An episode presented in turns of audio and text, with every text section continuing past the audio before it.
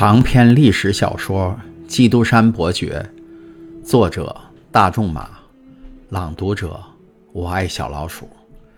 第二十五章：陌生人下。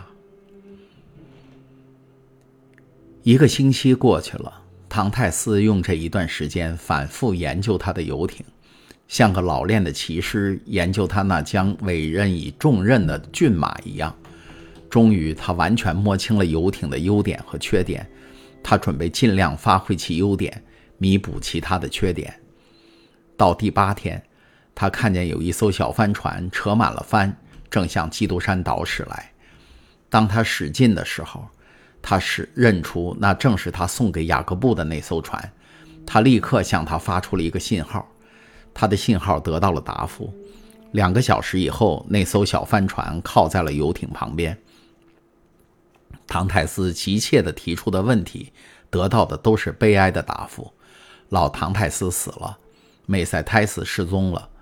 唐泰斯神态很镇静地听完了这些伤心的消息，但当他上岸去的时候，他示意不愿有人去打扰他。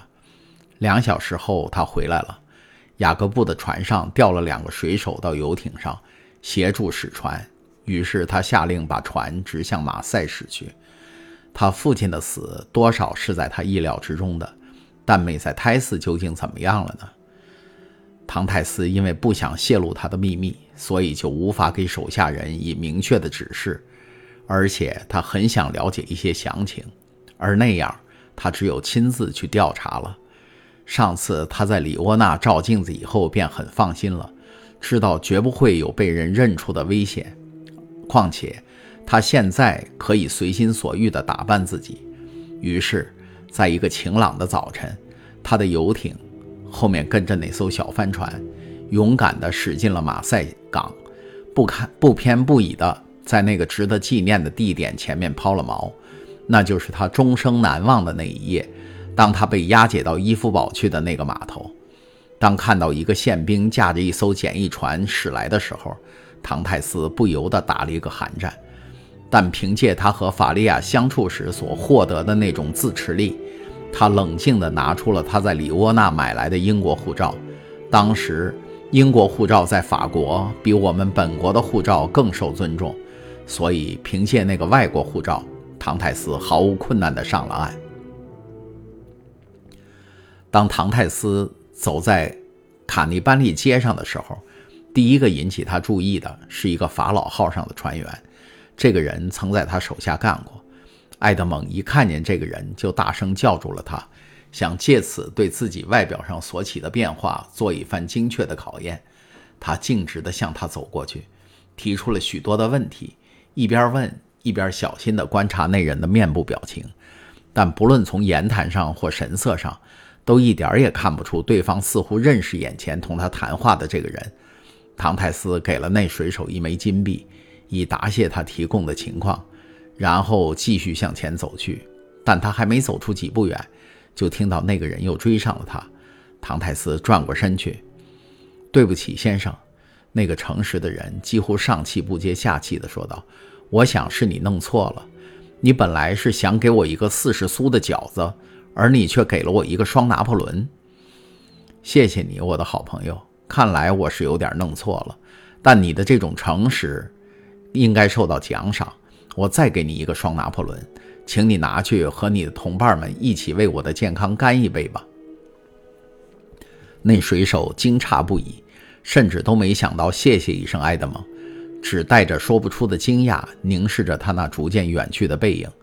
最后，他深深地吸了一口气，再看一看他手中的金币，回到了码头上，自言自语地说：“这是印度来的一个大富翁。”唐泰斯继续向前走去，他每迈出一步，自己的心上就添上一个新的感触。在他的记忆中，最初和最不可磨灭的就是这个地方。他所经过的每一棵树、每一条街，都无一不唤起他对那亲切而真爱的往事的回忆。当他走到诺里史路的尽头，望见梅西梅朗巷的时候，他感到双膝在发抖。差一点跌倒在一辆马车的车轮下，最后他终于走到了他父亲从前住过的那座房子前面。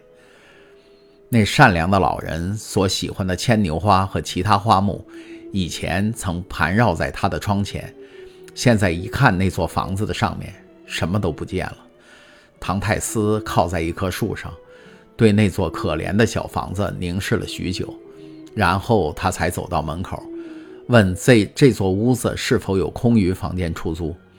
虽然得到了否定的答复。他还是热切地恳求允许他去看一下六楼上的那些房间。看门人就上去问那两个房间的房客，是否允许一个陌生人来看一下房子。房客是一对刚在一星期以前结婚的青年夫妇。唐泰斯看着他们，深深地叹了一口气。这层楼只有这两个小间，房间里已找不到一点儿老唐泰斯留下的任何痕迹了，连墙纸都与以前不同了。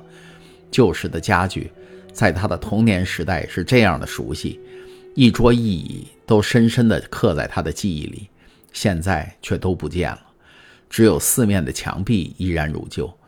眼前这对居民的床仍然放在这个房间以前放床的老地方。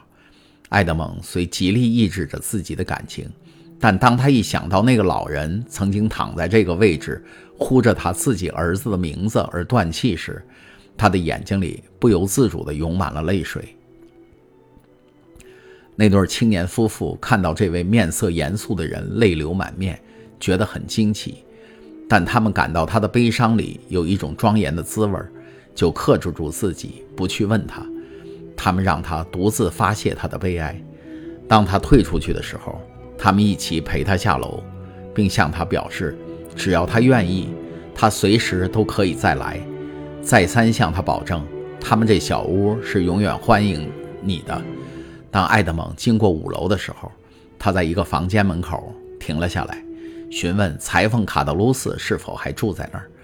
得到的答复是，那个人的境况很困难，目前在比里加达到布奎尔的路上开了一家小客栈。唐泰斯问清了梅朗巷这座房子房东的地址，就到了那里。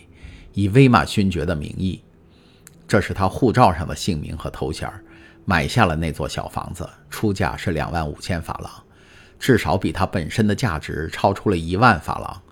但即使房东要十倍于他所讨的数目，那笔钱他也会毫无疑问地拿到的。那所房子现在是唐泰斯的产业了。就在当天，六楼的房客得到一份办理转移房契手续的律师的通知。说是新房东让他们随意在这座房子里选择一套房间来住，一点也不加房租。唯一的条件是他们得让出现在所住的那两个小房间。这件怪事儿成了梅朗巷附近好奇的人们的谈话资料。人们做了种种猜测，但没有一种是猜对的。而使人们最为惊奇的，并使一切推测都落了空的。